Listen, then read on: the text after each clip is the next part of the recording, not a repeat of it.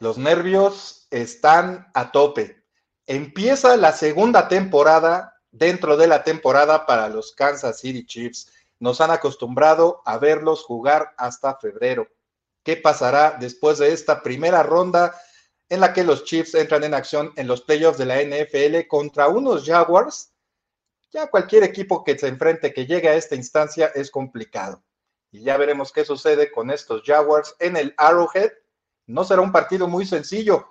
No pasará lo que sucedió en el primer enfrentamiento entre estos dos equipos, precisamente allí en Kansas City. No pasará nada parecido a eso.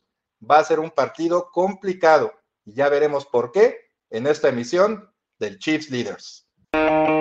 Además de parrilladas y tailgates con tiernas costillitas sazonadas con una variedad de suculentas salsas, Kansas City es casa de los Chiefs, un equipo en constante búsqueda de la excelencia. Figuras como Lamar Hunt, Len Dawson, Neil Smith, Christian Okoye, Tony González y Patrick Mahomes son estandartes de un equipo que merece y tiene una gran afición para respaldarlos. Ibis Aburto conduce Leaders. La punta de flecha en el análisis de los Kansas City Chiefs.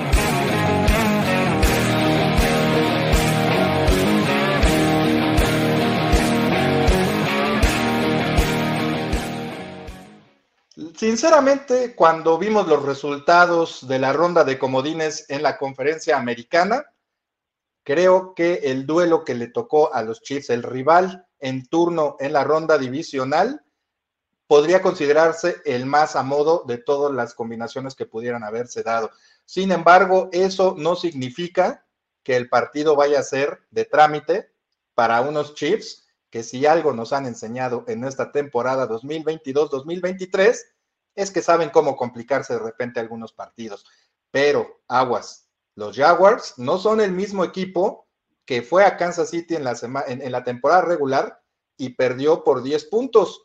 No fue tan cercano, no fue tan cerrado ese encuentro. De los últimos puntos de los Jaguars ya prácticamente llegaron con el partido resuelto, pero este equipo de Jacksonville está muy bien dirigido y ya iremos desmenuzando qué sucederá en este encuentro en el que está en juego el boleto a la final de la conferencia americana, que si ganan los Chiefs se celebrará en una sede alterna. Y me voy a detener rápidamente en este punto porque lo comentábamos con nuestro productor, a quien le mando un fuerte abrazo y un saludo, y está ahí atrás, tras bambalinas, a Luis Obregón.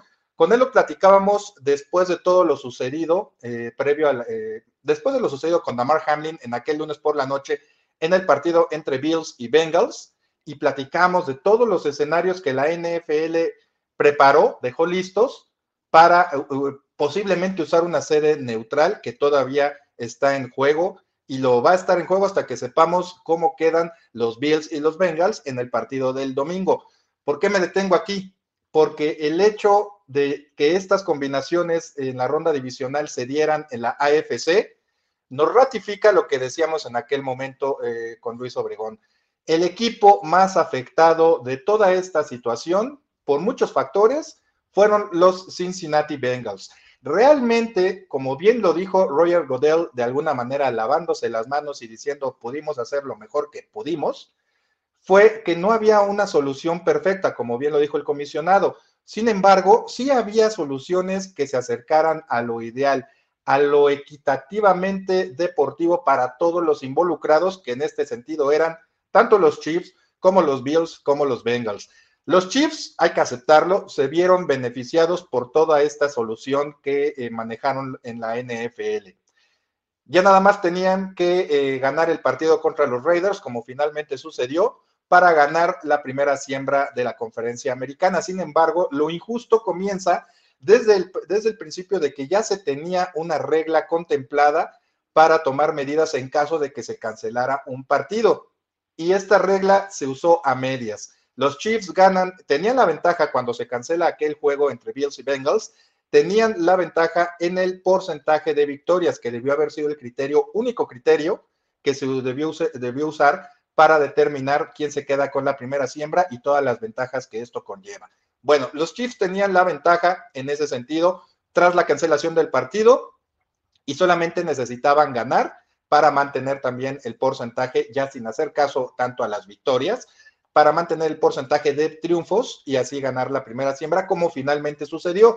Sin embargo, de alguna manera, por el contexto deportivo y también sentimental por lo que sucedió con Damar Hamlin, a quien no le estoy faltando el respeto, nadie esperaba, ni, ni obviamente ni en nuestros sueños más salvajes que le sucediera algo así a algún jugador de la NFL, pero me parece, y lo dijimos en aquel episodio del Chief Leaders, de previo a la última semana del calendario regular, que la NFL de alguna manera le jugó con cierto favoritismo a los Bills, que también peleaban por esa primera siembra, de hecho eran los dueños de la primera siembra al llegar al partido contra Cincinnati, pero por todo lo que sucedió, contando obviamente lo de Damar Hamlin, les quisieron dar de alguna manera un cierto favor, un favoritismo, haciendo que si llegan a la final de la conferencia americana ya con los Chiefs asegurando la primera siembra, el juego se lleve a cabo en un, no me gusta esa expresión, se celebre en una sede neutral. Los más afectados de toda esta situación, para concluir, son los Cincinnati Bengals, porque si en algún momento se debió haber celebrado un partido en sede neutral, era precisamente en esta ronda divisional por las combinaciones de resultados que se dieron y los cruces entre Bills y Bengals, los directamente implicados en aquel partido de lunes por la noche que se tuvo que cancelar por las lamentables circunstancias que sufrió Damar Hamlin, quien afortunadamente ya está bien y va poco a poco recuperándose de algo que no se le desea a nadie, de un paro cardíaco. Entonces, en ese sentido, bueno, el boleto para los Chiefs eh, para avanzar a la ronda, eh, perdón, al juego de campeonato de la conferencia americana está en juego contra los Jacksonville Jaguars. Ya vamos a ir desmenuzando este partido y con la esperanza de que el domingo ganen los Bengals y el, el juego de campeonato, el boleto para el Super Bowl se dispute en Kansas City, como ha sido la costumbre, va que decirlo así, en los últimos años. Y bueno, Quiero darle la bienvenida a esta emisión del Chief Leaders de la ronda divisional en playoffs. Estamos vestidos para el, momento.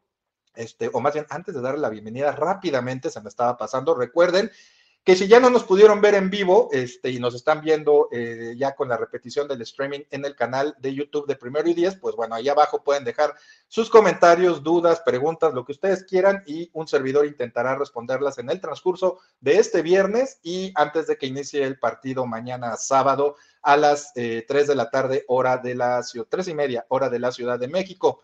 Y bueno, también que nos pueden escuchar en todas las plataformas donde ustedes escuchen sus podcasts. Acuérdense que es en el canal de Primero y Diez, en ese tipo de plataformas, donde ustedes pueden también escuchar el Chief Leaders y no nada más viéndome en YouTube. Lo pueden escuchar en su coche mientras cocinan, mientras están en una fiesta y están aburridos o simplemente quieren ambientar la fiesta con mi voz. Bueno, ya es a riesgo de ustedes. Ahí los pueden escuchar en cualquier momento. Y ya saben, estas son mi dirección de eh, Twitter, donde, bueno, bien, mi, cuenta de Twitter, donde también puede dejar cualquier comentario y ahí en ESPN Deportes pueden encontrar cualquier publicación que un servidor y todos mis compañeros allí en ESPN Deportes también eh, hacen en colaboración con, eh, con, un servidor en muchos, en muchos servicios que ya les estaré enumerando, anunciando en los próximos minutos. Y ahora sí, sin mayor preámbulo, le doy la bienvenida al representante de los eh, Kansas City Chiefs en España, se llama Chiefs España, eh, Yankee Matías, quien es un ferviente, ferviente ah, fan, seguidor de los Kansas City Chiefs. Ahora vamos a conocer un poquito más de su vida como el seguidor del Red and Gold, como dicen en Estados Unidos, rojo y amarillo, como decimos en español. Pero bueno, Yankee Matías, un placer tenerte en el Chief Leaders, de verdad es un honor tener al representante de una afición que no es pequeña, digo, obviamente no son los miles como los hay en Kansas City y todo eso, pero no es pequeña, es representativa allá del otro lado del charco. Bienvenido, Yankee, aquí a Chief Leaders. Buenas tardes, eh, Ibis, buenas eh, tardes, noches para, para los que nos estén viendo desde España. El gusto es total y absolutamente mío. Ya sabes que te tengo un gran aprecio y cuando me diste la posibilidad de, poder estar aquí además, eh, no, no, me lo, no, me lo, no me lo pensé dos veces y, es un gran, un gran placer estar aquí con, con todos vosotros eh, en este directo. con, esto que comentas, eh, muchas gracias. No, y, el honor es, mío, muchas gracias. Ya se las debía porque ya, ya me habían invitado ustedes en algunas otras ocasiones a platicar en sus programas, los cuales me disculpo, no recuerdo ahorita el nombre, pero ahorita los anunciamos. Este, entonces yo ya, ya, ya se, ya se debía la visita recíproca. Oye, pero por lo que comentas y, bromeábamos antes de entrar al aire, eh, que de alguna manera cuando yo le hago la invitación al Chiefs España para ver quién se animaba a, pues quién se, quién se aventaba al ruedo para platicar aquí con, con, un servidor, bromeábamos que tú les habías dicho, bueno, Ibis nos está invitando, ¿por qué quieren que vaya yo? Pero ya por lo que veo, creo que sí llegaste y dijiste, oigan, Ibis está invitando a alguno de nosotros, pero creo que yo voy a ir y yo estoy libre, así que luego les digo cómo nos va. Hay que, hay que utilizar un poco de psicología inversa. Yo puse la captura de, la conversación en el grupo de WhatsApp que tenemos y, y dije, pues, ¿quién se anima? Y nadie en ese momento contestó y el primero que hablé fui yo y dije, yo por horario puedo dejándolo caer a ver si alguien, alguien más animaba. Pero sí, no, si no hubiera sido yo, hubiera sido cualquiera de mis compañeros, pero yo a nivel personal tengo, un, gran, un gran gusto de poder estar aquí con vosotros, porque además también lo comentábamos antes de entrar, eh, yo cuando empecé a ver NFL, mm, el, el, proyecto de cabecera con el que yo empecé a ver que se producía contenido sobre esta liga fue primero y diez. Entonces el hecho de estar en, algo relacionado con primero y diez para mí es, muy, ilusionante. Me llama mucho la atención porque hace 8 o 9 años que, que, sigo la liga, poco más, y, y, es el tiempo que llevo consumiendo Primero y Diez como uno de, de un poco de, de cabecera, de, los creadores de contenido de cabecera. Entonces, para mí es, es, es muy ilusionante. No, pues muchas gracias. Y también a nombre de todo el equipo de Primero y Diez, a quien también le mandamos un abrazo porque ahorita, y lo podemos hacer grupal porque ahorita están ya en, en juntas de planeación para lo que será su cobertura en el Super Bowl. Eh, esperemos que la cobertura se pinte de rojo, pero bueno, primero hay que vencer a unos Jaguars que no llegan, que no llegan, no son un flan, como decimos acá en México, este, no llegan ya como el equipo al que vencimos, como les decía hace unos minutos. Nada más rápidamente, mi estimado Yankee, para que también toda nuestra, nuestra afición de este lado del charco te vaya también conociendo, si no es que ya te conocen. Eh, cuéntanos rápidamente, así, eh, a grandes rasgos, ¿cómo es que te haces aficionado al fútbol americano? Algo que, Mira, eh, eh, eh, ahora sí que va como pirámide, ¿no? Desparramándose hacia abajo. A nosotros nos extraña que en Estados Unidos les extrañe que nos gusta el fútbol americano y que aquí en México lo practicamos desde hace más de un siglo, pero bueno, ellos pues están muy metidos en lo suyo, sabemos cómo son allá y pues mm. lo que sucede fuera de sus fronteras no importa, ¿no? Pero bueno, se sorprenden de esto. Lo mismo tenemos que, o tengo que decir de nosotros, ¿no? No nos debería ya sorprender por la globalización a la que estamos sometidos en esta generación, en estas últimas generaciones, que muchas cosas que creíamos estaban nada más de este lado, ahora le gustan a mucha gente alrededor del planeta, ¿no? Pero cuéntanos, ¿cómo es que conoces o que te metes en el mundo de la NFL como aficionado y cómo vas evolucionando para crear junto con otros eh, aficionados allá, allá en España este grupo que se llama Chiefs España? A nivel de aficionado, eh, yo de más joven siempre tenía mucha, eh, mucha costumbre de trasnochar y por los horarios, eh, los partidos de la NFL aquí en España, eh, los de prime time, los que para, para, ustedes es el prime time, pues eh, aquí eh, son a las dos y cuarto, dos y media de la mañana. Entonces yo tenía mucha costumbre de, de trasnochar. Llega un momento en el que la, en el que la NBA ya, es, ya sabe a poco como deporte y, y viendo de madrugada alguna vez la televisión, pues caes en un partido, em, empiezas a intentar entenderlo y es lo que siempre digo, en el momento en el que entiendes cómo es el deporte en sí, con las reglas básicas, a poco que te guste el deporte y a poco que te guste los deportes físicos, sobre todo es un deporte que engancha, que engancha muchísimo. Entonces empecé a consumir eh, a nivel general, pues todos los equipos, no tenía ningún equipo eh, específico. Yo, aunque no lo parezca, porque llevo aquí muchos años, yo soy brasileño de nacimiento, vine para acá muy pequeño. Cierto. Y cuando los, cuando los Chiefs eh, cogieron a Cairo Santos eh, como, como kicker undrafted, me llamó la atención porque fue el primer jugador brasileño que yo vi que, que, estaba disputando la liga. Y esa fue la manera en la que yo me acerqué más a, a, a lo que son los Chiefs. Eh, redes sociales, acabas viendo los partidos, acabas viendo las redes sociales, pues mira, este también es de los Chiefs, le sigo, este es de los Chiefs, le sigo, este es de los Chiefs, le sigo, hasta que encontré a dos o tres que, eh, seguidores de aquí de España también y que me comentaron que había un grupo de WhatsApp. Les pedí formalmente el poder entrar con ellos para tener ya un, poco una relación un poco más cercana. Ese grupo ha ido creciendo poco a poco. A día de hoy creo que somos unos 15, 16 miembros, tampoco somos muchos. Y uno de, esos miembros eh, era diseñador web y se le ocurrió la, posibilidad de, hacer una página web de los chips en, en castellano donde pudiéramos escribir lo que quisiéramos, eh, montar un poco un seguimiento en castellano de los, de, los, de los Kansas City Chiefs. Y ahí fue como arrancó como tal el proyecto de Chiefs España, a raíz de la página web. Y ha ido cogiendo forma, ha ido cogiendo forma. Tenemos todas las semanas una previa que, de la que me encargo yo, como un tema de para unas apuestas, que yo soy un poco el que, el que apuesta del grupo. Tenemos la crónica post partido, tenemos colaboraciones de, de escritores externos, incluso pudimos contar en, su momento con una, una colaboración tuya, mm, Mariset del, grupo de Football Girls, México, vamos intentando ampliar un poco el, el, baremo, pero empezamos así, entre cuatro, tampoco somos muchos más en España, efectivamente, pero la afición crece cada día más gracias al buen hacer del equipo, entonces esperemos que esto no, no pare. Oye, fíjate que todo lo que comentas, que, que, como insisto, es parte de la globalización y aparte de tu gusto por, este, pues ya no sé si decir por no dormir, pero oye, uno pensaría que a esas horas lo que, lo que menos quiere entender son reglas, ¿no? De lo que quieras, ¿no? De cualquier deporte este, en la madrugada. Pero bueno, como dices, de alguna manera uno nunca sabe por qué las aficiones nacen en cada persona y la verdad es que es muy agradable este, la, manera en la que relatas cómo fue creciendo tu afición, cómo también la identificación de, compatriotas ayuda a afianzar ciertos eh, mm. lazos con equipos que no saben que ni existimos, este, pero bueno, de alguna manera este, es parte de la afición, ¿no? En los deportes lo vivimos en cualquier disciplina y pues qué bueno que todo ese camino nos haya llevado por lo menos hasta este punto y obviamente más adelante a encontrarnos y a platicar de lo que, pues de lo que nos apasiona, ¿no? Que en este caso son los Kansas City Chiefs.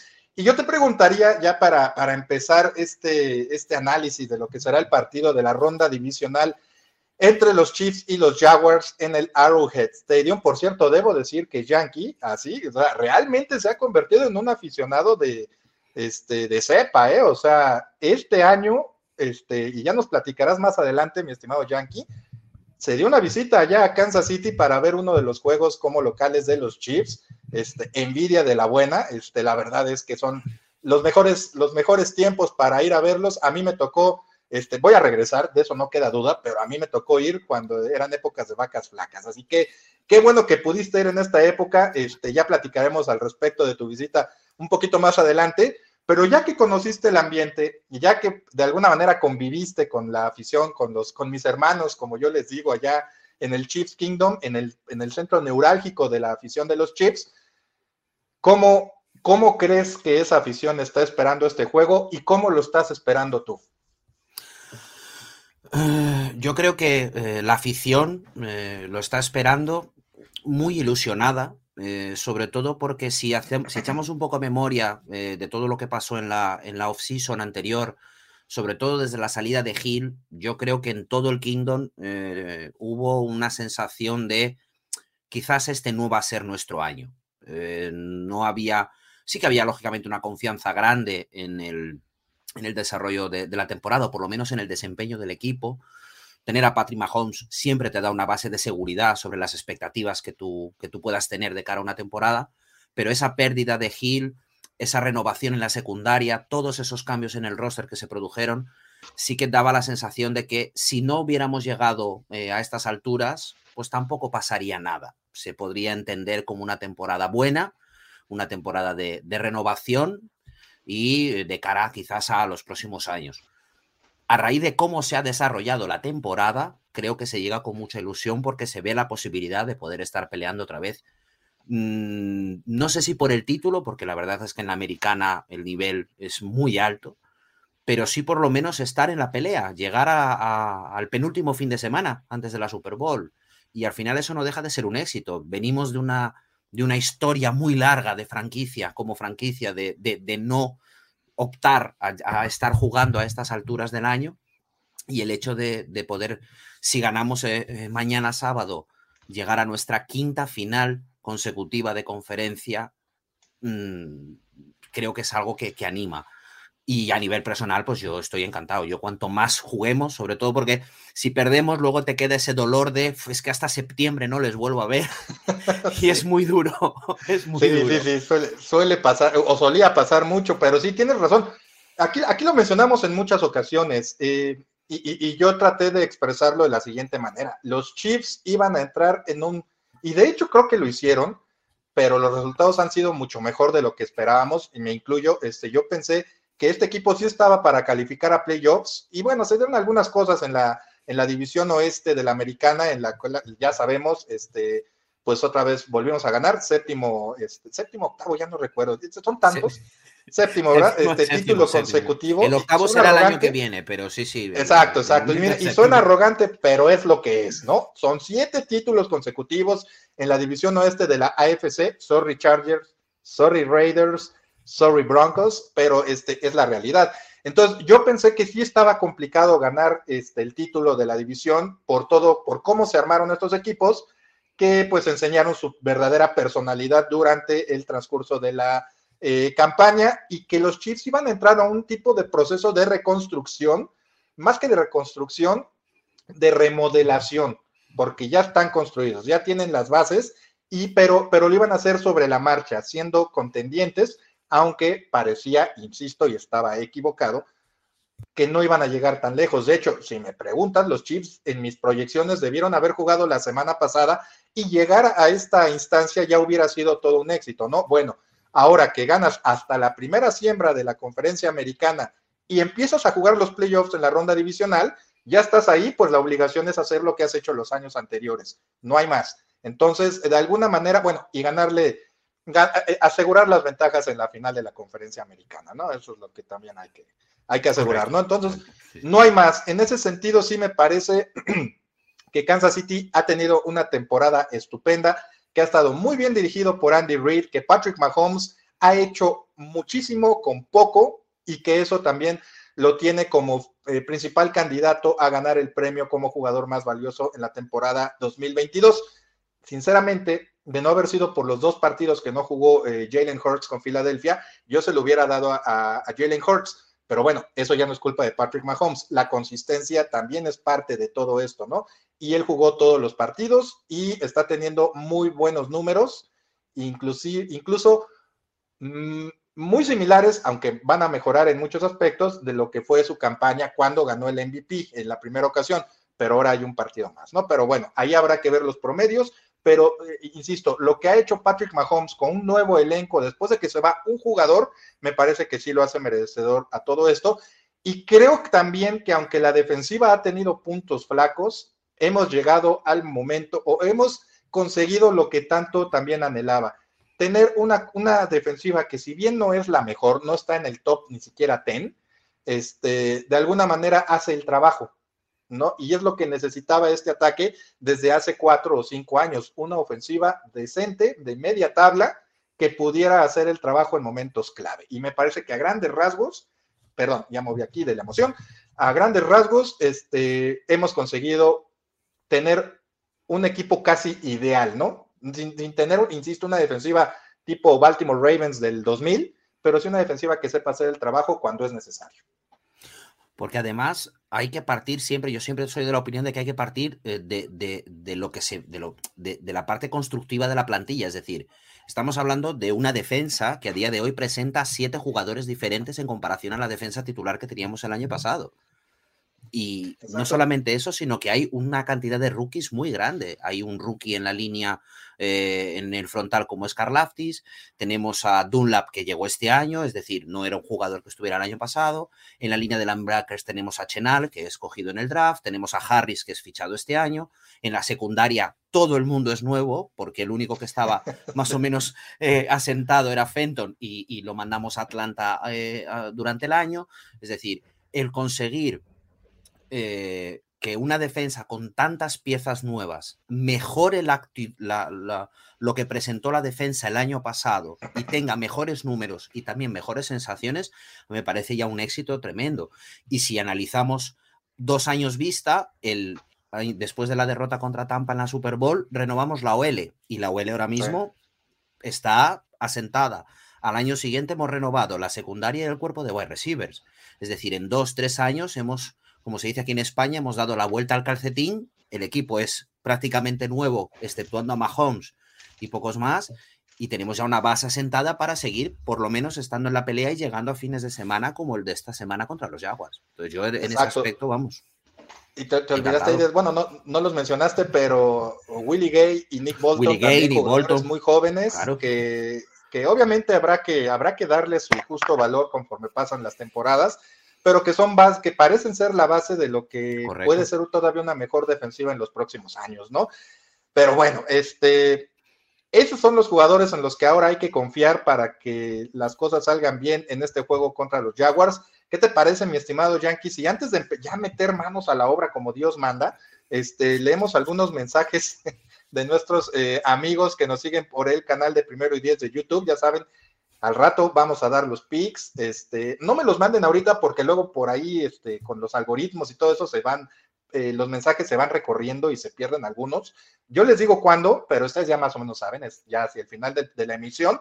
Este, pero recuerden, vamos a tener este, los pics y obviamente vamos a tener el eh, el análisis eh, de la ofensiva contra la defensiva y viceversa de los Jaguars, ¿no?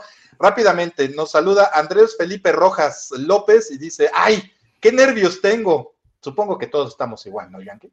Sí, sí, sí, sí. Yo, yo al principio de la semana estaba más relajado, más, pero cada vez que se va acercando, esa, esa sensación de es que, es que no podemos fallar ya, es ese momento de no se puede fallar. Sí, los nervios van subiendo, van subiendo. Un saludo también a nuestro buen amigo Axel Ulises, quien siempre nos acompaña y nos pregunta sobre la situación de Clyde Edwards y Lair, si le van a dar un contrato a futuro. Creo que este, en la temporada ha sido de altibajos en ese sentido. En algunos momentos pareciera que sí, en otros momentos pareciera que no. Este, de repente vuelve a parecer que, que, ya tiene seguro su lugar en el, en el backfield de los Chiefs. En este momento yo diría que no, por, por el resurgimiento, no, ni siquiera resurgimiento, por el surgimiento y el buen nivel que ha tomado con el, conforme avanzan las semanas el novato Isaiah Pacheco. ¿Tú qué dices, mi estimado Yankee? Yo este año era, era el año de reválida, de leer. Eh, necesitaba eh, tener un año redondo de principio a fin, no, ya no tanto por la llegada de Pacheco, que creo que nos ha sorprendido a todos, nadie se esperaba un desempeño de esa, de esa categoría, sino porque al final no deja de ser el último año del contrato, la espera de la, ampliación o no al quinto año al, haber sido un primera ronda. Empezó bien, yo creo que, nadie se puede llevar las manos a la cabeza o asustarse de que empezara mal, empezó bastante bien, pero es que es, de cristal, no puedes tener un... y aún así duró bastante la temporada, ¿eh? Sí, sí, sí, pero es que al final en una posición además como la de running back, que sabemos la duración que tiene como tal, da la sensación de que nunca vamos a poder llegar a ver el verdadero potencial que tiene Edward Seller como jugador, ya no tanto los Chiefs, sino a nivel general, porque si no, si no es un apéndice es la vesícula, si no es la vesícula es un pie, si no es un pie es una mano. Entonces, da la sensación de que es una pena, de que es el, el típico jugador que por muchas circunstancias Ojalá no, y el día de mañana pueda pues, ocurrir como ocurrido con McKinnon, que McKinnon se destrozó la rodilla jugando con, con, los Vikings y mira qué bien está jugando ahora para nosotros. Pero yo creo que no. no y me parece que esa, esa va a ser la clave, ¿no? Que, si logran retener a McKinnon, eh, Clyde Edwards y Lair se va. Y si por allí McKinnon se va también, eh, pues entonces sí habría más posibilidades de que CEH se quede, se quede en Kansas City. Bueno, también un saludo y un agradecimiento a nombre de todo el equipo de Primero y Diez para nuestro amigo Alejandro Salazar, quien, quien siempre nos acompaña y hace un aporte aquí a los amigos de Primero y Diez.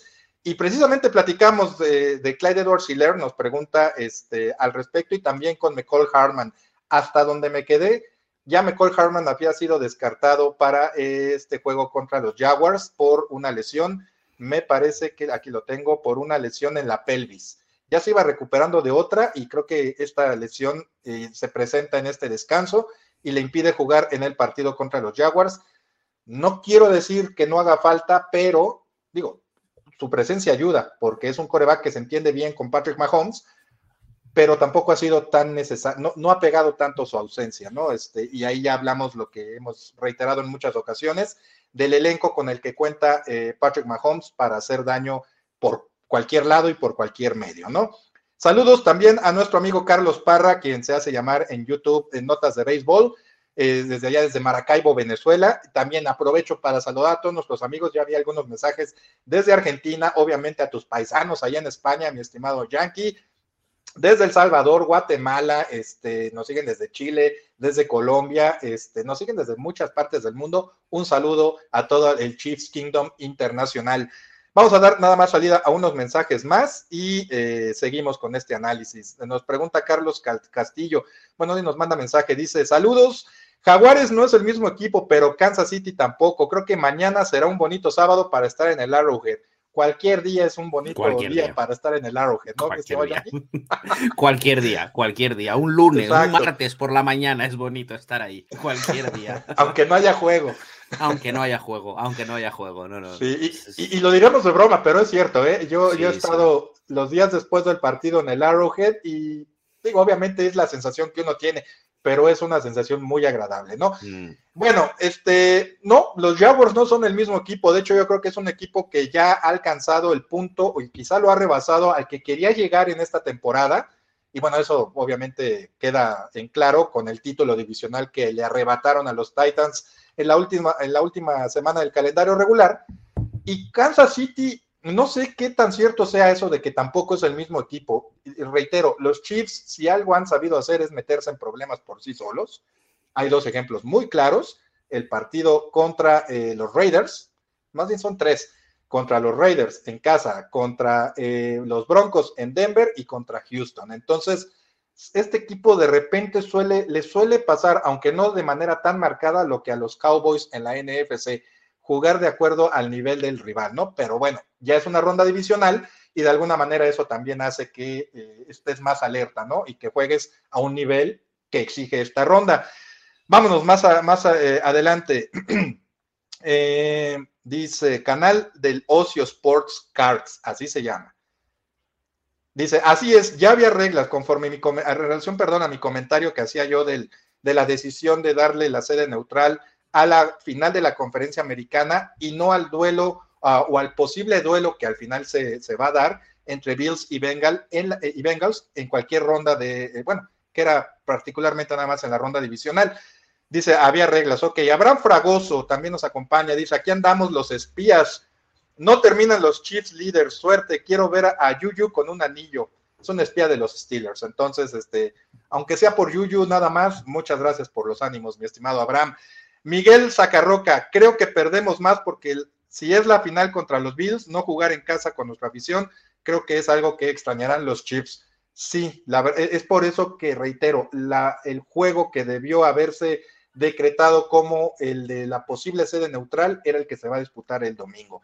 Luis Gerardo Alo, Aro, saludos Ibis, que empiece la ansiedad y el estrés por nuestros Chiefs. ¿Sabes algo de Frank Clark? Pues que jueguen los Chiefs y que sí está un poco tocado, este, no recuerdo de qué, de hecho tuvo participación eh, de una ingle, eh, tuvo participación en la práctica, entonces, eh, en esta semana, entonces no creo que haya dudas con su participación contra contra los este, Jaguars. Te mandan un saludo también desde los Kansas City Chiefs, Spain. Yankee, ya te hackearon la cuenta, mi estimado Yankee. Ya te están saludando desde allí. Y ya nada más para terminar, vámonos, dos mensajes más. Eh, a ver, por aquí vi uno interesante. Ay, denme un segundo. Por eso les digo que se pierden de repente. Eh, dice, la mejor, Sergio Fuentes, la mejor versión de los Chiefs fue contra los Bucaneros o los Buccaneers al inicio de la temporada ahí traían alguna cuenta pendiente de los Chiefs y Patrick Mahomes porque me parece que estaban ya conscientes de que era la última experiencia de Tom Brady en Tampa Bay y había que hacerle pagar por lo menos de alguna forma con una raspada porque con él no va a haber de otra más que en los playoffs para una posible revancha, pero sí todo lo que nos hicieron en el último Super Bowl en el que participaron los Chiefs.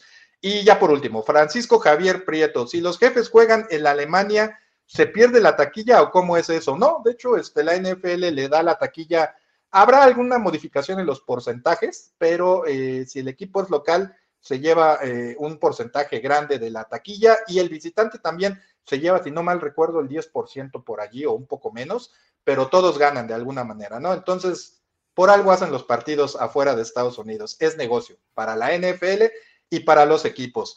Ok, mi estimado Yankee, vamos este, a pasar, voy a meter a, mi estimado Luis este, en problemas, a ver si tenemos por ahí el efecto para nuestros amigos de los podcasts, para ver si tenemos ahí el efecto para y, efectivamente ponernos a analizar el partido contra los Jaguars y como decimos aquí, poner manos a la obra.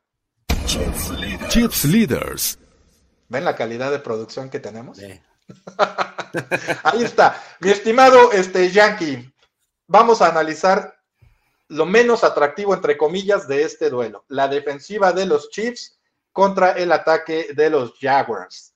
Cabe destacar, permítame hacer mi anuncio parroquial de todas las emisiones en ESPN Deportes, ahí, y al ratito en mi cuenta de Twitter pueden encontrar el previo que ya se publicó en la mañana de este viernes de este partido entre los Chiefs y entre los Jaguars, en el cual me centro en el hecho de que Doc Peterson por haber sido coreback, pero también de alguna manera alumno en el staff de cocheo de Andy Reid en Filadelfia y en Kansas City, de alguna manera junto con Trevor Lawrence, ven en los Chiefs y en la relación que tienen Andy Reid y Patrick Mahomes el espejo en el cual ellos se quieren reflejar y me parece que están dando los pasos hacia esa dirección. Ahí pueden checarlo en la página de espndeportes.com y al ratito aquí en mi cuenta de Twitter. Bueno, el duelo, defensiva de Chiefs contra Trevor Lawrence y Travis Etienne y compañía, mi estimado Yankee. ¿Cómo, lo, cómo se te antoja?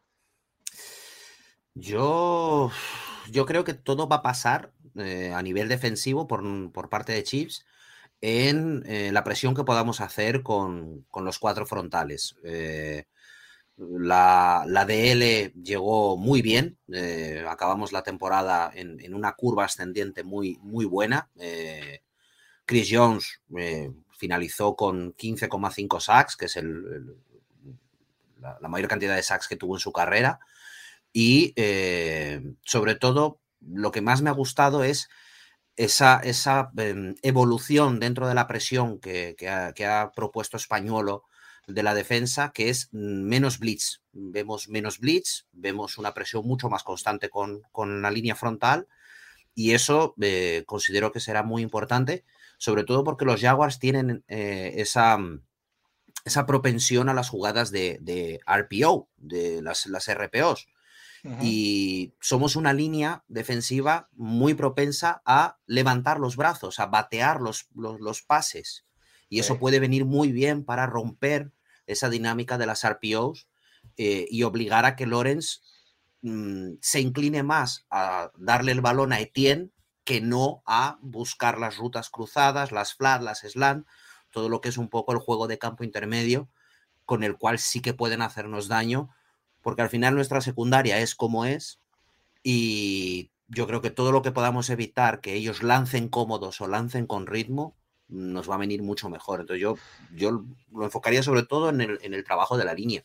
Fíjate, fíjate que, en ese sentido mencionas algo muy curioso, porque si algo he eh, señalado durante toda la temporada y es algo que ahorita comentas, va, contrario a lo que yo he señalado. Eh, aunque ha mejorado, la defensiva contra la carrera de Kansas City, pues sí es muy sospechosa, ¿no? No, no es confiable. Lo voy a decir como es. No es muy confiable. Y si de alguna manera logras anular a Trevor Lawrence y su juego aéreo, si le rompes ese ritmo, como dices, con una defensiva un poquito más física, que los Chiefs realmente no son un equipo físico eh, con sus esquineros y en el perímetro, pero si le logran romper ese ritmo a Trevor Lawrence que ya tiene con sus receptores, con Christian Kirk y con Say Jones principalmente, me parece que sí, obviamente le restas mucho al, potencial de ese ataque, pero eh, entonces tienes a, un Travis Etienne que por algo se quedó con el trabajo como corredor titular en Jacksonville y también poco a poco ha demostrado después de perderse su primer año como titular, bueno, bien en la NFL, poco a poco ha demostrado que tiene esa calidad para ser un, corre, un coreback, perdón, un corredor eh, de renombre en la liga, ¿no? Entonces, la defensiva contra la carrera de los Chiefs me parece que sí es el punto más débil y muy cerca, como bien lo comentas, la inexperiencia y juventud que, tiene el backfield, el backfield, yo estoy muy metido en eso, perdón, la defensiva profunda, el perímetro de Kansas City, con tres jugadores eh, muy jóvenes. Eh, el más veterano es la Jerry Sneed, y en lo personal creo que es un coreback, un esquinero decente.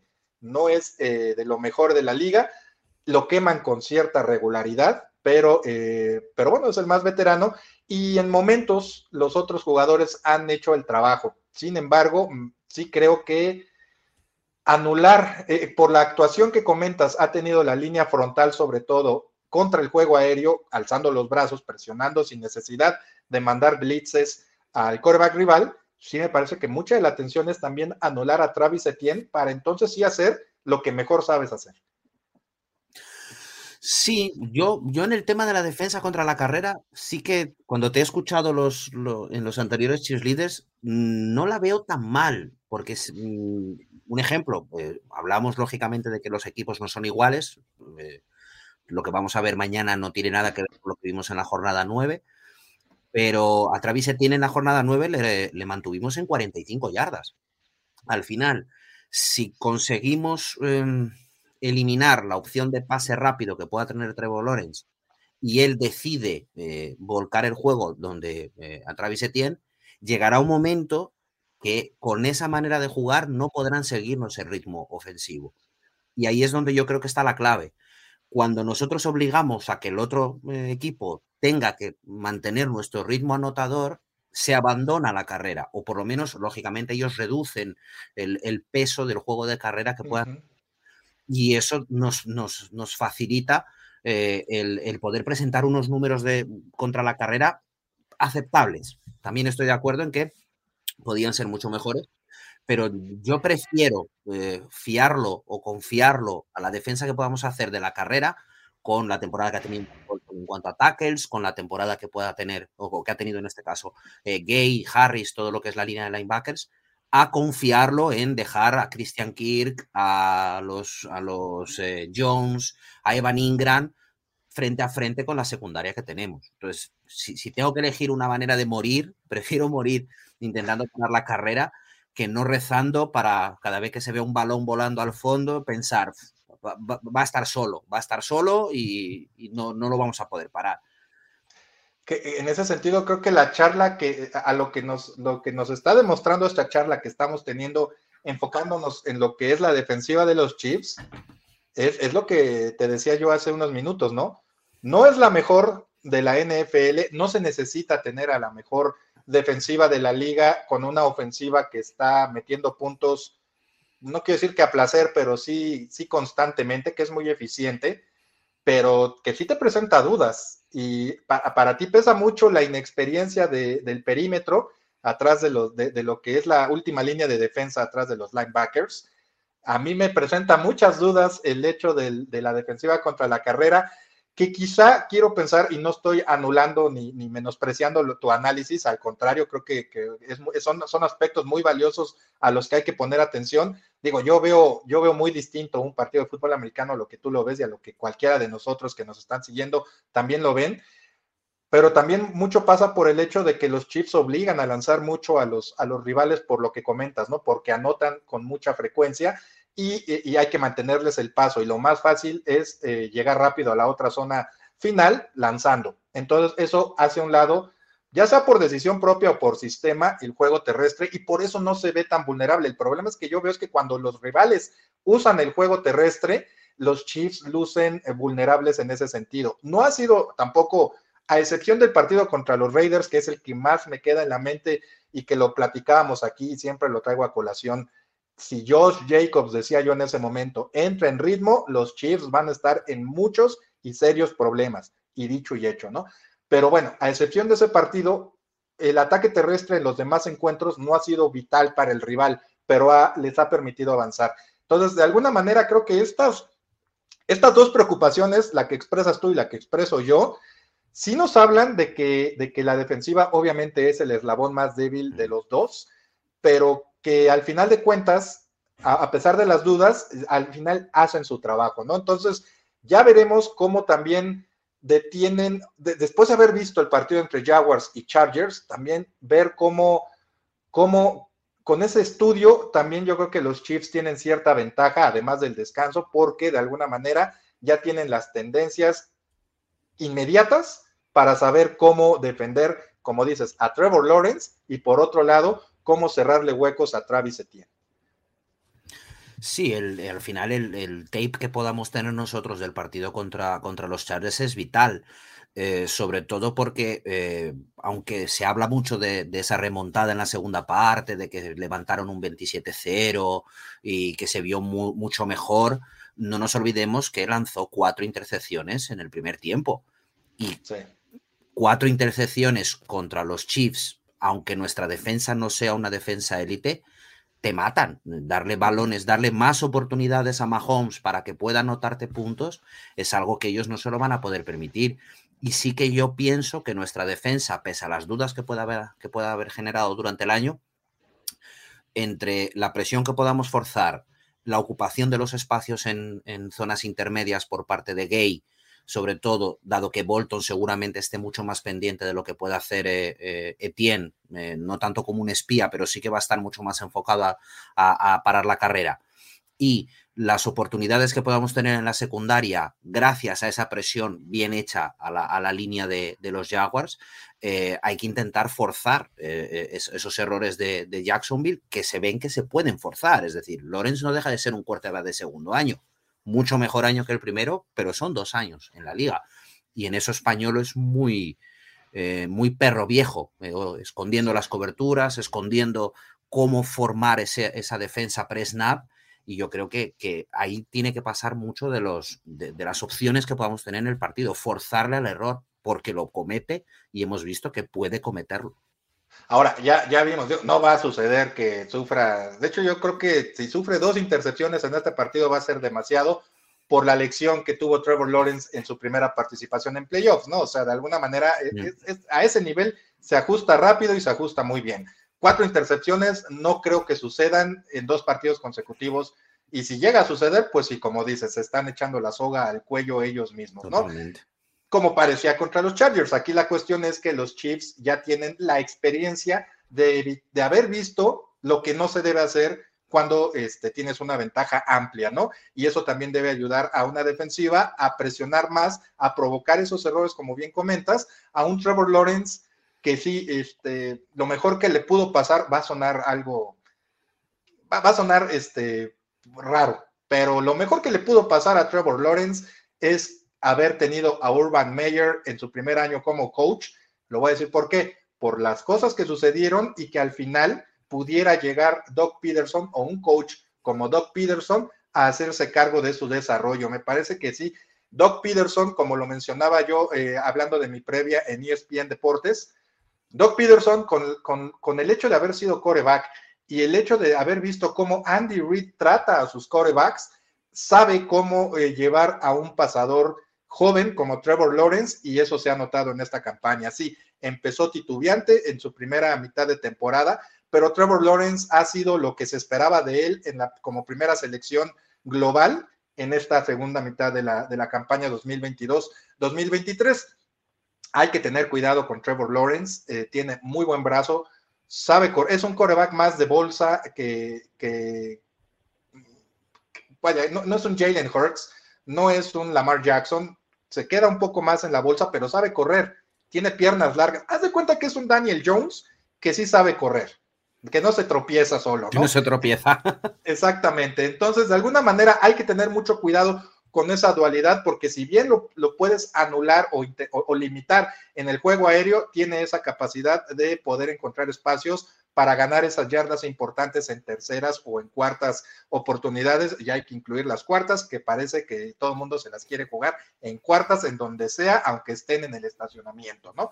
Entonces, sí hay que tener mucho cuidado con un Trevor Lawrence, insisto, que está bien dirigido y que con la experiencia del partido contra los Chargers, eh, va a saber manejar mejor los momentos del, encuentro contra eh, los Chiefs. Mi estimado Yankee, ¿te parece ahora que nos pasemos al otro lado de la moneda? Y antes de pasar al otro lado de la moneda, se me olvidó, me disculpo de antemano porque ha sido una semana de mucho trabajo, son los playoffs. Son menos equipos, pero es más trabajo. Entonces, eh, no le pude pasar a la producción los datos de la serie contra los Jaguars cómo vamos, pero bueno, se le ganó en 2023, perdón, 2022 y la serie, muy sencillo, va a favor de los Chiefs con marca de 8-6. Los Chiefs han ganado los últimos seis, o sea, es increíble pensar que en algún momento esta serie estuvo 2-6 a favor de los, o más bien 1-6 a favor de los Jaguars. Este, pero bueno, ya han ganado este, seis consecutivos los Chiefs. El último partido, precisamente el 13 de noviembre de 2022, con un marcador de Chiefs 27 y Jaguars 17. Reiteramos, ese partido fue mucho más disparejo de lo que el marcador señala, porque al final, pues ya prácticamente estaba resuelto. Bueno, récord en playoff de Doc Peterson, eh, marca de 5-2 y contra los, eh, contra los Chiefs tiene marca de 0-2. Por el lado de los Chiefs, marca en playoffs de nuestro abuelito Andy Reid. Está mucho más grande que yo, sí se vale decir que es mi abuelito. récord de playoffs en playoffs de Andy Reid, 19-16 y contra los Jaguars, marca de 6 y 2 pues todo está a favor en los números eh, de los Chiefs. Los números ya sabemos que se quedan, se quedan en el estacionamiento, ellos sí, ya no pasan al estadio y pues como dice Chris Berman, eh, sí lo conoces, ¿no? Al, a mi compañero en ESPN, mm, sí. that's why they play the games, ¿no? Entonces, muchas cosas pueden decir los números, pero lo que cuenta es eh, lo que sucede en el campo. La ofensiva de los Chiefs, mi estimado Yankee, con Patrick Mahomes y compañía, literal, bueno, ahí hay que meter más bien Patrick, como un bufete de abogados, ¿no? Patrick o, Mahomes y, compañía, ¿no? Este, abogados, ¿no? Em, Patrick Mahomes y Travis Kelsey y compañía contra una defensiva de los Jaguars que también ha mejorado mucho. Y aquí voy a hacer una acotación. Han mejorado mucho, pero el partido contra los Chargers no es no es referencia, no es parámetro para saber qué tan peligrosa es esta, es esta defensiva de Jacksonville. ¿Por qué? Porque los Chargers les facilitaron mucho el regreso a los Jaguars con 27 pases y solamente 7 carreras en la segunda mitad, con ventaja de 20 puntos. Recordemos que los Jaguars anotaron al final del primer medio, que eso también contó mucho en el ánimo de ese equipo, pero los Chargers les pusieron en bandeja de plata el histórico regreso al no manejar los tiempos del partido corriendo. Quizá no tengas un buen ataque terrestre con un Austin Eckler, hablando de los Chargers, que es muy bueno en zona roja, pero le restas tiempo, vas agotando el reloj y eso no lo hicieron eh, los Chargers y de allí viene ya la remontada de los Jaguars. La defensiva de los eh, Jaguars, ¿preocupa o no preocupa, mi estimado Yankee?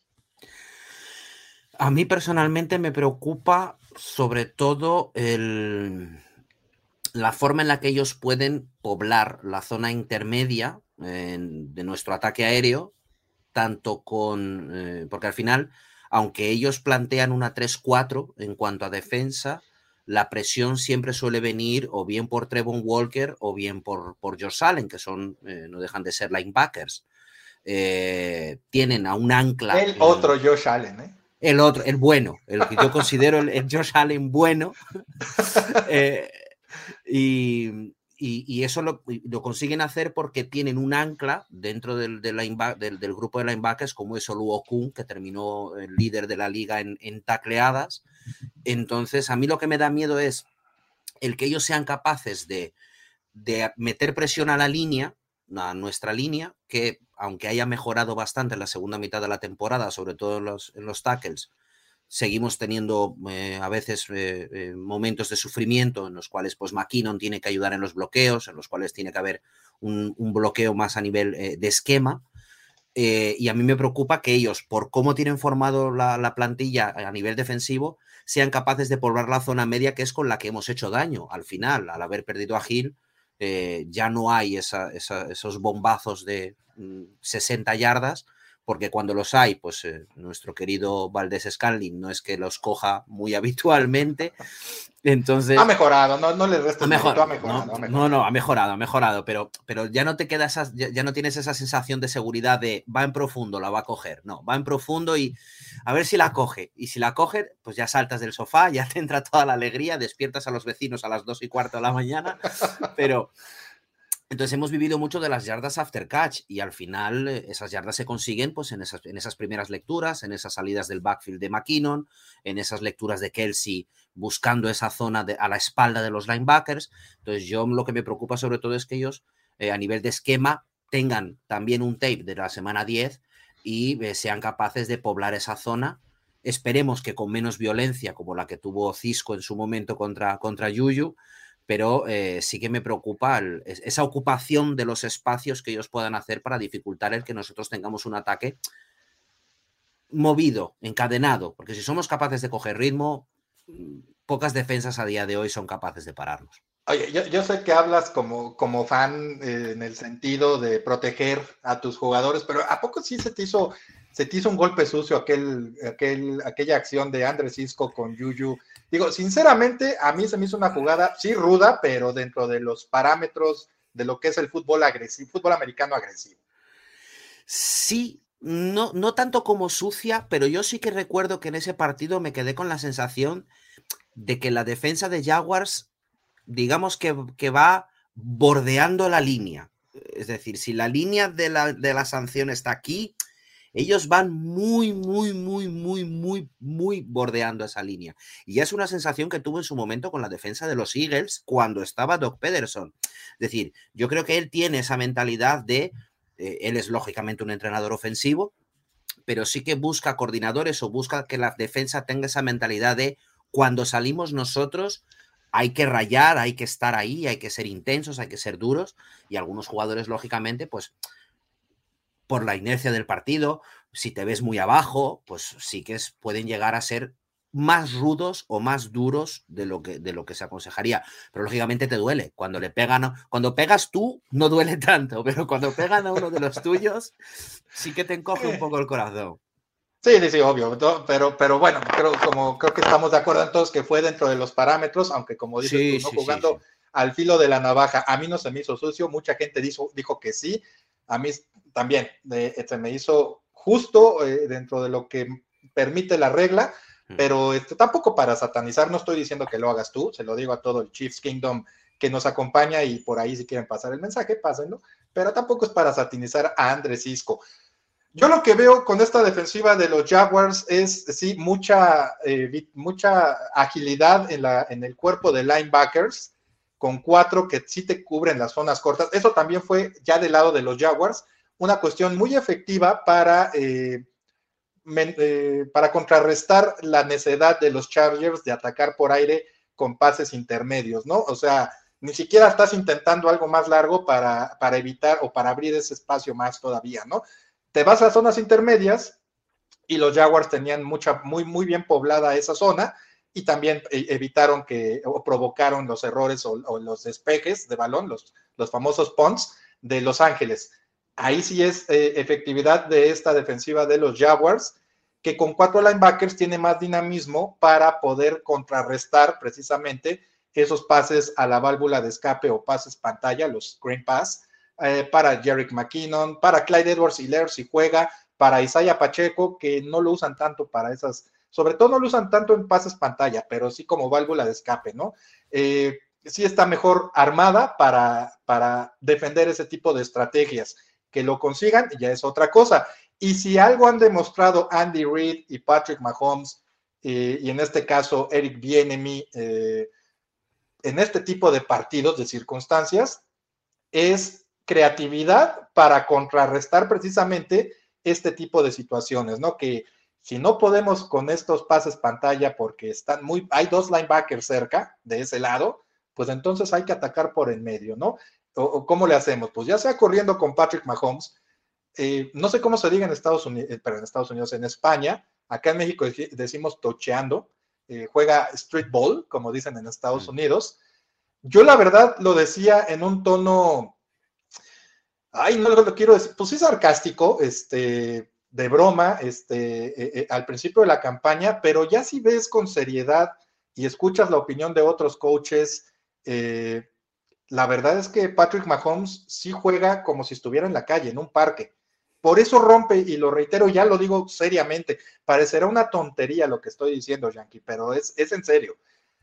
Patrick Mahomes no juega eh, un fútbol americano o la posición de coreback de manera convencional. La juega como se juega o como la jugábamos nosotros cuando éramos niños, ¿no? O como la has jugado tú, este, no sé si todavía juegues, pero bueno, viendo con 20 minutos con el balón en la mano y viendo a ver a quién le lanza el pase después de que ve que sus tres receptores están marcados por tres jugadores que lo están jalando del otro equipo como se juega en la calle, ¿no? Pero él así juega, moviéndose por todos lados. Son muy pocas, bueno, e, e, e, son muchas las jugadas en las que le dan esa libertad y quisiera decir que es un 60-65% de jugadas ya bien eh, esquemadas. Eh, con sistema en las cuales él sabe que tiene un timing eh, para, para, estar sincronizado con sus receptores o que son realmente ya de fútbol americano profesional, tácticas, ¿no? En ese sentido, sí me parece que es el arma principal, y digo, es una obviedad porque es Patrick Mahomes, pero esa es una de las armas principales que pueden hacer uso los Chiefs en este encuentro. Ahora, por otro lado, el ataque terrestre. Si los Chiefs vieron, analizaron bien sus partidos contra, eh, contra los Raiders, sobre todo contra eh, los dos últimos, contra Denver, que ese es el principal, y contra Houston, tienen que usar más a Isaiah Pacheco, sobre todo si logran una ventaja de 10 o más puntos para que entonces suceda lo que mencionabas hace ratito, ¿no? Obligar a Trevor Lawrence a lanzar, a, a avanzar rápido. Lo tiene que hacer Andy Reid. Yo sé que no te gusta, pero por favor, alguien mándele un WhatsApp y dígale por favor, corre un poco más el balón y más si logras dos anotaciones de diferencia en el marcador. Me parece que esa es la clave. Rápidamente, para darte la palabra, Yankee, me parece que la, la clave de este partido recae eh, particularmente y principalmente en la defensiva de los Jaguars. Esa va a ser la responsable para que los Chiefs no se vayan arriba por dos anotaciones, es decir, por 10 o más puntos, y para que el partido esté al alcance de Jacksonville, por lo menos después de la segunda mitad, cuando hay oportunidad de dar la sorpresa ya, ¿no? Sí, porque al final, eh, incluso recordando esos partidos que comentabas, tanto el de Denver como el de Houston, eh, no sé si recuerdas, contra Houston hubo un momento en el que hicimos un. Contra Denver, perdón, contra Houston, no, contra Denver, el último. Hubo un momento en el que eh, se encadenaron 24 jugadas de pase consecutivas. Y en ese momento Pacheco llevaba un promedio de más de 5 yardas por intento. O sea, el, el, eh, la, el, amor por el juego terrestre también es grande en el, en el Kingdom de aquí de España. Todos no, no terminamos de entender ese, ese uso reducido. Pero volviendo a lo que comentabas, sí, al final, incluso en esos partidos, incluso con los errores cometidos, a Denver, que llegaba como una grandísima defensa, se le meten veintitantos, treinta puntos. Así, 20 puntos y el cuarto que el 27-0 es una intercepción de Willie Gay. O sea, se le estaba jugando muy bien a ese. Muy bien. Es decir, sabemos que tenemos la posibilidad, a poco que el sistema funcione, de que haya 21 o 24 puntos prácticamente garantizados en todos los partidos. Con, esa, con esa constancia en la anotación, el otro equipo se ve apurado para anotar porque aunque no corramos, conseguimos drives sostenidos, 6, 7, 8 minutos, pases pantalla, fallos en segundo down, tercera y 14.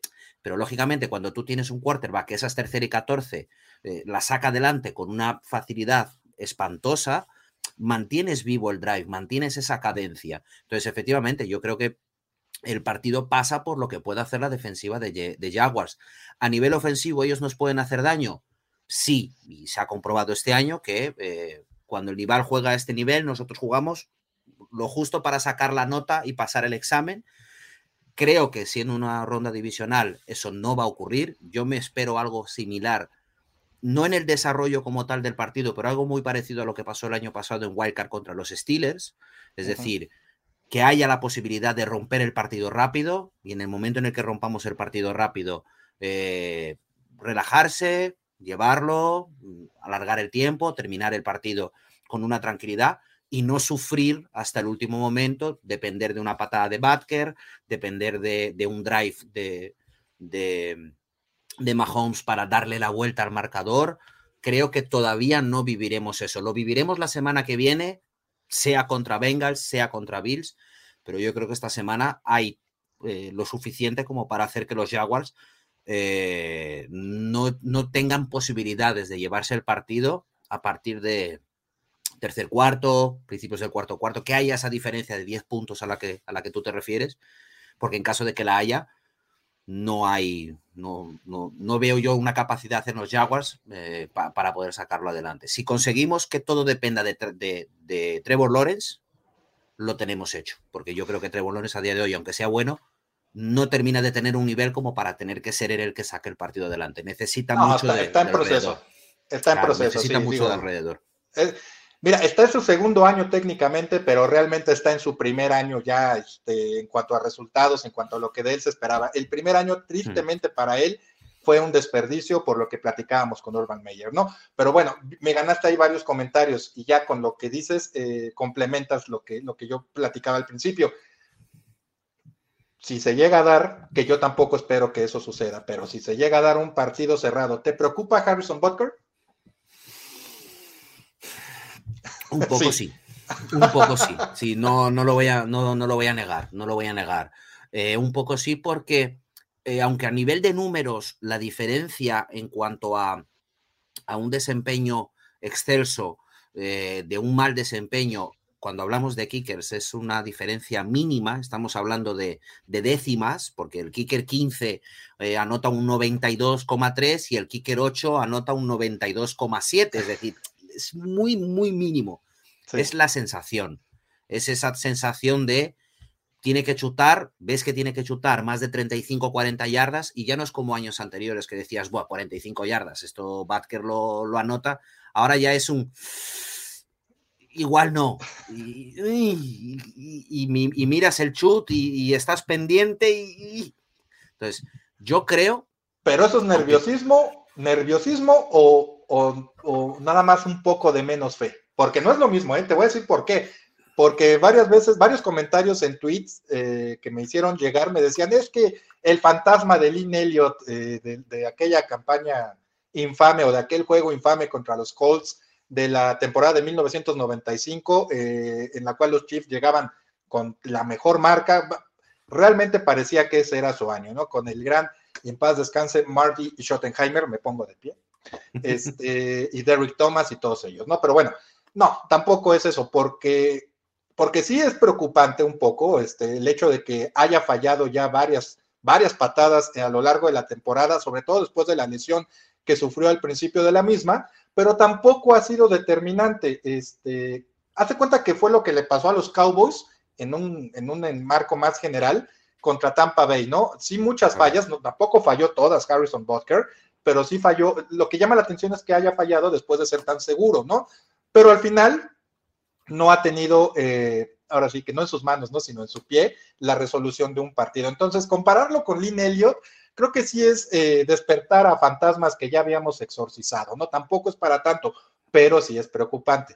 No quiero decir que mucho, sinceramente yo confío mucho en Harrison Butker pero por esa, esa, confianza va a bajar si en algún momento con este partido más o menos cerrado, pues vienen esas fallas, ¿no? Yo tanto no es, yo, yo personalmente creo que no es tanto a nivel de confianza, de cara a él me refiero. Es decir, yo veo que, yo creo que él está fallando porque si recuerdas la lesión, fue un esguince bastante, bastante fuerte, eh, la pierna de apoyo cuando, cuando...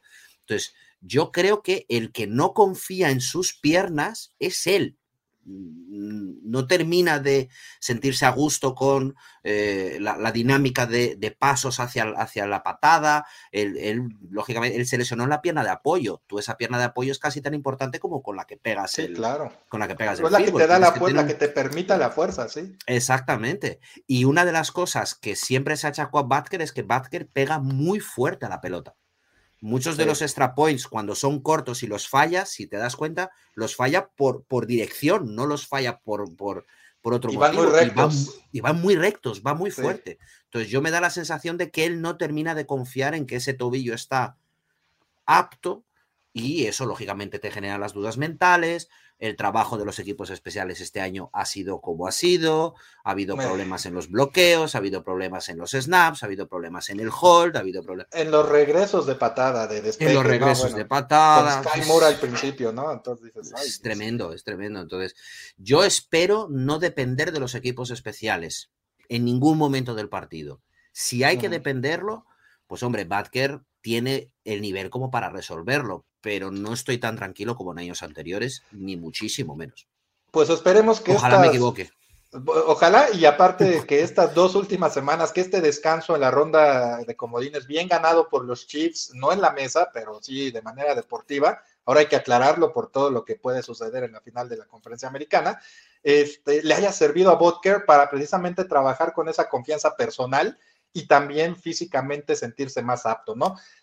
Ahora sí, amigos, manden ya sus picks porque ya estamos por cerrar esta emisión del Chiefs Leaders de, ronda divisional. Ya manden sus picks para dar luego el mío. Ahí sí le voy a fallar. Ya, ya hemos visto que la producción de Luis Obregón está, bueno, a top, así, más, más arriba del tope, porque no sabía que Luis Obregón que iba yo a mencionar a Harrison Butker, y en cuanto terminé de mencionar el nombre de Harrison Butker, puso la foto de Harrison Butker. Así que, mi estimado Luis, estás en fuego, mi compadre. Ya estás listo para NBC Productions, CBS, ESPN, para donde quieras, ¿eh? Ya, es, el, es el, Mahomes de la producción. Eh, Exactamente. no, creo que le guste mucho. Yo creo que le va a gustar más la analogía con Roger Staubach o, Troy sí, seguramente. Pero, este, pero Mika bueno, el, el, Mika Parsons, el Micah Parsons. Exactamente. Entonces, este, pero la comprende. Ok, ya. Nos quedamos. Micah Parsons.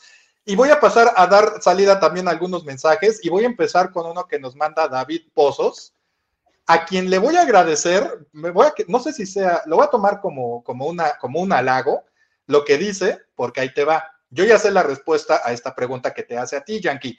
Dice, pero lo que es la última parte de la pregunta es lo que yo voy a tomar como un halago y ahorita les digo por qué. Dice, en España también traducen el nombre de los equipos al castellano diagonal español. En México, cierta sección de la población lo hace, Go Chiefs. Déjame hacer una acotación.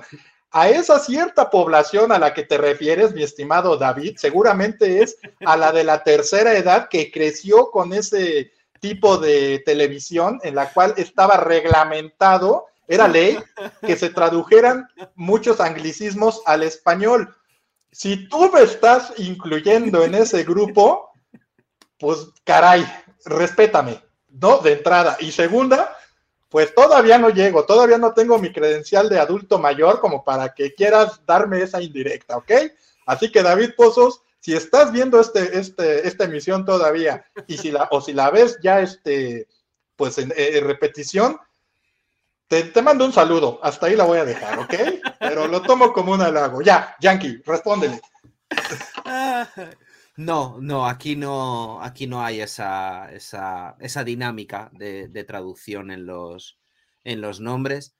Eh, en las retransmisiones, además, eh, a día de hoy, y es algo que hay que, hay que un poco intentar mejorarlo, eh, el, abanico de acceso es todavía muy corto. en cuanto a televisiones, solamente tenemos en abierto un total de, en, la, en la mejor de los casos, solemos tener un total de cinco partidos eh, a lo largo de la muy Bien la cuota, ¿eh?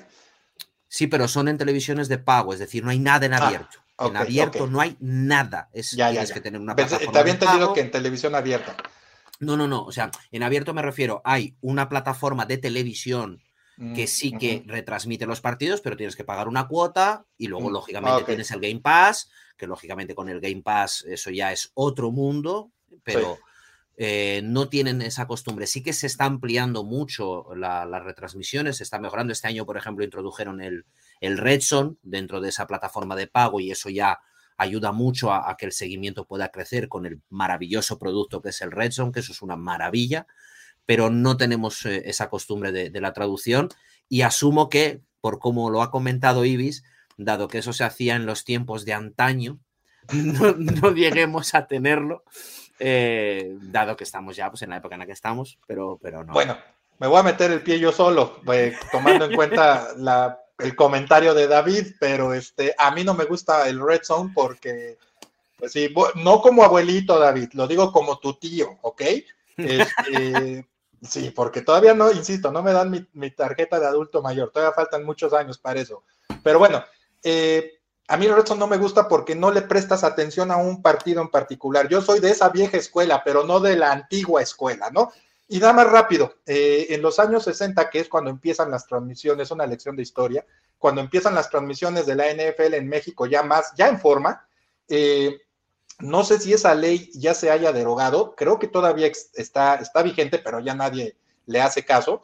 Eh, había una ley en la cual se exigía que en los medios masivos de comunicación los anglicismos, de ser posible, se pudieran traducir al español y prácticamente todos los nombres de los equipos de la NFL tienen traducción al español, incluido el de los Browns, y ese es un tema para otro capítulo de otra serie, de otro programa en otro lugar, ¿no? Y yo luego les digo por qué, aunque se enoje Luis Obregón, no me importa, pero bueno, tengo mis argumentos.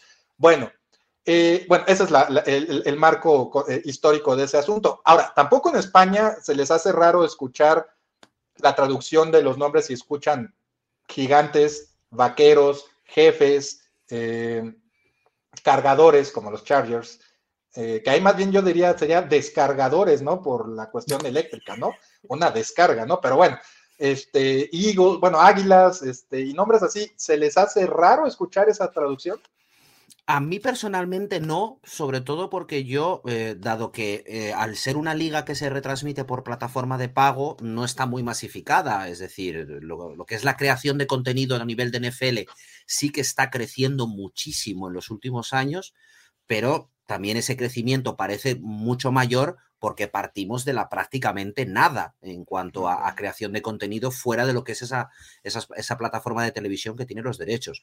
Entonces, a mí no se me hace raro, ¿por qué? Porque yo llevo consumiendo em, NFL el tiempo que la llevo y siempre, lógicamente, al no encontrar algo en, castellano, derivas eh, a, México, buscas a, lo que es el, el, español eh, que, habláis o que hablan ustedes ahí. Entonces, a mí no se me hace raro porque yo es algo que llevo escuchando ya, eh, pues desde que prácticamente consumo contenido de NFL.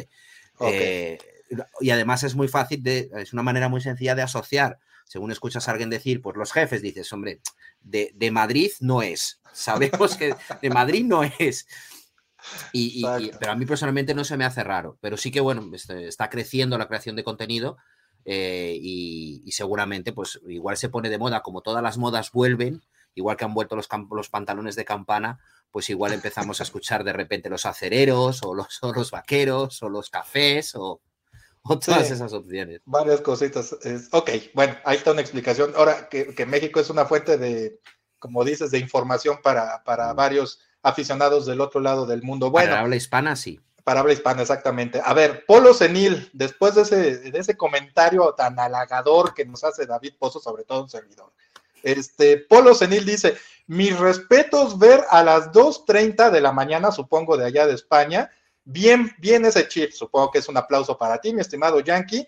Pues yo le diría a Polo que mis respetos por también estar despierto a esa hora allá en España, ¿no? Este, yo no sé si está por allá, pero me parece que sí. Bueno, dice, eh, ah, mira, y una cuestión también que comenta Polo Senil, lo que se me hace poco, perdón, lo que se me hace loco de los Spanish, o sea, de los españoles, que aquí con la combinación de idiomas, bueno, este, es que le llamen la Super Bowl y no el Super Bowl. Pero ahí creo que eh, tengo la explicación, si me permites, tú ya me dirás si estoy bien o mal. Le dicen la Super Bowl porque para ustedes es una final. Y, y el Super Bowl lo decimos en España, perdón, en México, porque nos, referimos al eh, sustantivo, al tazón en español. Por eso decimos el super tazón, como se decía en antaño, o el Super Bowl. Eh, por eso no le decimos la Super Bowl. Pero yo creo que las dos, eh, las dos menciones, los dos artículos, son los correctos de acuerdo a pues, cómo se manejan en cada región. ¿No? Bueno, a ver, ese Polo Senil andaba muy desocupado para mandarnos tantos mensajes. A ver, muchas gracias, Polo. No, ya en serio, muchas gracias. Eh, dice eh, Alejandro Salazar, nos hace otro comentario. Dice: en la AFC Oeste, 15 veces la han ganado los cuatro equipos. Kansas City era el que menos había ganado, pero siete años consecutivos nos ha puesto a nivel de los demás. Eso habla de las épocas de vacas flacas que vivimos durante muchas décadas. Y miren que mi, que mi afición, hablando de mí en lo personal, este, ustedes disculpen, empezó con unas épocas muy flacas, ¿no? Casi de inanición total. Entonces, bueno, seguimos. Miguel eh, Zacarroca dice, se va Gil y conseguimos muchos picks, muchas selecciones en el draft y estamos en playoffs. lo que la próxima temporada podremos crecer mucho más. Ese es un comentario que, quería hacer y que se me fue cuando hablabas, Yankee, de la forma en la que este equipo se ha construido. Este equipo se ha mantenido contendiente de una manera, de forma barata, hay que decirlo como es. El gran contrato es de Patrick Mahomes y es el mercado, es lo que pues todo mundo sabíamos que iba a suceder, pero en general no hay así un espectacular contrato en otras posiciones. Este equipo es contendiente porque es barato y, con calidad. Sí, y además la, eh, se nota mucho en, la estructuración de los contratos que cuando se draftea a Mahomes, que todavía está en contrato rookie, se sobrepaga o se hace un, gasto mayor en los contratos de Tyron Matthew cuando vino, en el contrato que se le dio a Frank Clark, se saca un beneficio como es el ser campeón de la Super Bowl con esos dos jugadores y se empieza ahora a soltar lastre a nivel económico. El año que viene el contrato de Clark ya es un contrato mucho más cortable, eh, el contrato de Matthews se perdió, eh, la secundaria a día de hoy es muy barata, los wide receivers a día de hoy son muy baratos y el contrato de Mahomes para mí es un contrato ganga, como se dice aquí en España. No sé si en México. Porque aparte fue muy a futuro, sí, también es una ganga. Es, decir, a día de hoy es el quinto o el sexto quarterback mejor pagado de la liga. Y estamos hablando de un candidato perenne a MVP que hace lo que hace y es el quinto mejor pagado y lo tienes asegurado a 10 años vista. O sea, ese contrato es para cambiar el nombre del premio al ejecutivo del año y ponerlo el, el Brett Beach Award y darlo al que lo haga bien porque ese contrato es es el legado que va a dejar Brett Beach en, su historia dentro de la NFL, o por lo menos dentro de los Chiefs, eh, es ese contrato, porque es amigable con la franquicia, se puede mover, se puede reestructurar, tienes 10 años de margen de maniobra. Una maravilla. Sí, totalmente. Amigos, creo que este es el Chiefs Leaders más largo que hemos tenido en la, temporada, en la temporada, pero la verdad a mí se me ha hecho muy rápido porque ha sido muy agradable platicar contigo, Yankee. Y lo digo porque hijo, es que caen temas y caen temas que nos eh, proponen nuestros amigos en los mensajes de YouTube, del streaming, y hay uno aquí en particular que, habíamos que ya habíamos preparado eh, sobre algo que pidieron los Chiefs, eh, pues para hacer crecer su afición, pues particularmente en México, ¿no? Un corrido, un corrido que no sé si estés muy familiarizado con ese tipo de música, mi estimado Yankee, es de una zona, eh, de una región aquí en México, la región eh, noroeste del estado prácticamente de Sinaloa, que abarca también este, estados como Sonora, este, Durango, que es ya más hacia el centro. Pero bueno, el estado de Sinaloa tiene una, es una región en la cual se da este tipo de música. No sé mucho más porque no soy experto en eh, musical, ¿no? Pero Alexis Tavera me pregunta, señor Ibis, dime tío mejor, hombre, pero bueno, escuchó el corrido de los Chiefs, me lo hicieron llegar hace dos semanas y de veras, créanme, no es por, por sangrón.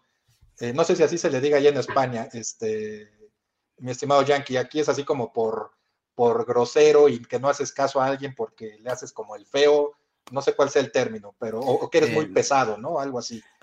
Eh, refiriéndose a, a, que no lo has escuchado por eso, ¿te refieres? Sí, que no porque no lo quiera, no le quiera poner la atención, sino porque no he podido. No sé cómo se le diga allá en España. No es, no, es por desgana. no, es por desgana. No... pues no he podido, básicamente. Y tampoco el, señor Yankee creo que lo ha escuchado. Vamos a escuchar. Lo tengo pendiente. y yo lo tenía pendiente hasta ahora. Ya se nos va a ir ese pendiente, mi estimado Yankee, porque eh, preparamos el audio. No podemos pasar el video pero preparamos el audio de este corrido que pidieron los Chiefs y que canta, aquí tengo el nombre, Tapi Quintero. No sé quién sea Tapi Quintero, espero el Dios que le haya quedado algo decente porque este tipo de música en lo personal a mí no me gusta, pero bueno, son los Chiefs, este es el Chiefs Leaders. ¿Qué te parece si lo escuchamos? Por lo menos una parte. Adelante. Varios andan preocupados de lo que pueda pasar ya se vio el tiempo pasado, quienes mandan por acá. Me refiero a Kansas City, donde hay puro ganador. Son los Chiefs los meros jefes y eso ya se comprobó.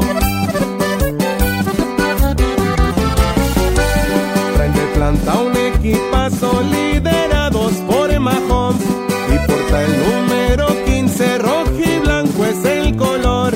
Lo hace fuerte Travis Kelsey juntos logran destacar.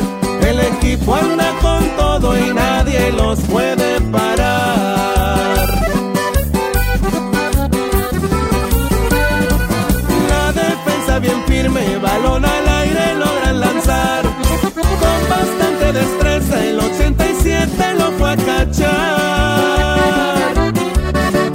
Una muy buena jugada, ganando así el marcador final.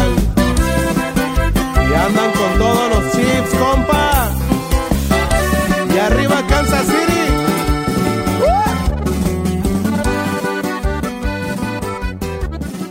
Ay, joder, lo voy a, lo voy a escuchar, prometo, lo voy a escuchar, pero ya daremos nuestro, nuestro parecer en Twitter. Ok, bueno, a ver, rápido, ya, ahora sí, nos vamos con los picks. Antes de dar los nuestros, mi estimado Yankee, vamos a darle salida a los que nos mandan en los mensajes de YouTube. Y si quieren también mandarlos ahí a nuestra, a mi dirección de Twitter o a la dirección de Twitter de El Buen Yankee, también de Chiefs España, ahí lo recibimos también con mucho gusto.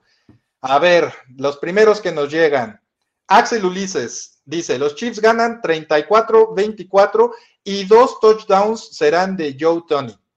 Eh, me parece que es un... Se acerca mucho, de hecho, a mi predicción. ¿eh? Sí, ¿La sí, tuya? yo, yo, yo veo un, un margen de 31 y 35. Mm, Cuatro touchdowns y un field goal, cinco touchdowns, dependiendo un poco de cómo vayan los Jaguars. Y sí, nos pueden anotar 21 24 puntos. Sí, se acerca bastante a lo que, a lo que yo espero. Ok, Francisco Javier Prieto dice Chiefs 34, Jaguars 28, lo cual también está en el margen, aunque creo que sí le da muchos puntos a los Jaguars. Alejandro Salazar, Kansas City 31, Jacksonville 20. Bernardo, Ber- perdón, Bernarda, Ber- discúlpame, Bernalda, Bernalda Parrales, los Chiefs por 10 puntos de diferencia. Bueno, me parece también eh, eh, algo razonable. Eh, ah, ah, ah. Mira, ya salió uno diciendo Andrés Felipe Rojas, los cafés. Luego digo por qué. Pero bueno, este Miguel Zacarroca dice un partido que empieza a las dos y media, acaba a las cinco y media de la mañana, pero por los Chiefs lo que haga falta. Esa es la, esa es la actitud, mi estimado. Esa es la clave. Exactamente. Y pues bueno, creo que ya nos han eh, llegado, ya no nos han llegado más. Ah, sí, aquí hay otro. Sergio Fuentes, 31-21, supongo que ganan los Chiefs porque no pone eh, quién gana, pero bueno, supongo que es así. Fernando Alcázar, los Chiefs ganan 37 a 21. Diego Alejandro Salazar, eh, perdón, Diego Alejandro Díaz Salazar dice Kansas City 37, Jacksonville 24. Hello, así se llama, ¿eh? Hello, 43-24. Mira, ya se va a sobres con ganas de. Mira, que no, que no agoten los puntos que tienen que anotar en la final de conferencia, ¿no? Me parece por allí. Nos hará Miguel más Zacarro- la semana que viene. Sí, eh, los, los, los- los- así que los, los, los quiero más para dentro de una semana que para esta. Pero bueno, y ojalá lleguemos esa semana. Ahora, y Javier Leguizamo nos hace llegar su último pick, eh, 36-10 y 36-15. Y antes de que cierre la tienda, llega Charlie Cedeño a decir Kansas City 34, los Jaguars 27. Entonces, tu pick va, eh, tienes que dar un marcador cerrado, mi estimado este, Yankee. ¿Con cuál te quedas? Seamos, seamos optimistas. 35-24. 35-24. Un servidor dice que los Chiefs ganan 34 a 20. No con. Ahora sí que diferente. Los 10 puntos del- de diferencia en la temporada regular realmente no demostrarán lo, lo- lo- lo abierto que fue ese partido para Kansas City, pero los 14 puntos que yo pongo de diferencia en playoffs tampoco refle- reflejarán que fue un partido sencillo, sino, no, no quiere decir todo lo contrario, pero que sí se va a complicar un poco porque son playoffs, nada más. Y porque, porque los son los Jaguars. Esa- y porque no, son no los Chiefs, tenemos un día tranquilo. No tenemos un No, día no, tranquilo. no, Hay, hay que sufrir para que las Hay cosas se saboren mucho mejor. El pick de, de quien te hackeó la cuenta de Kansas City Chiefs Spain eh, dice: Lo importante no es ganar 27 27-0 al descanso. El 27-0 está maldito. Entonces, este, no, que sea un 26 o 28, pero 27-0 no. ¿Ok? Amigos, este, pues les quiero agradecer eh, de nueva cuenta que nos hayan acompañado al Chiefs Leaders más largo de la actual temporada. Los espero ver las- la próxima semana con el triunfo eh, en la bolsa y esperando pelear por el boleto a la final de la conferencia americana y que esa final de la conferencia americana sea en el Arrowhead Stadium por qui- quinta ocasión consecutiva. Eso quiere decir Go Bengals. Entonces, de alguna manera, Nos vamos a ver la próxima semana, pero insisto, que sea con los boletos del Super Bowl en juego. Mi estimado Yankee, un placer tenerte aquí en el Chief Leaders. Espero que te la hayas pasado muy bien. Realmente fue un honor y un gusto platicar contigo. Reitero, llevamos hora y media platicando y si me preguntan, para mí es como media hora. Muchas gracias por acompañarnos, Yankee. El gusto es, totalmente mío. Eh, estoy a, vuestra disposición cuando queráis porque al final cuando uno se pone a hablar de, sus pasiones y, aquí tenemos eh, ambos mucha pasión en, los Chiefs, se hace muy corto y efectivamente ha sido un placer y un gusto.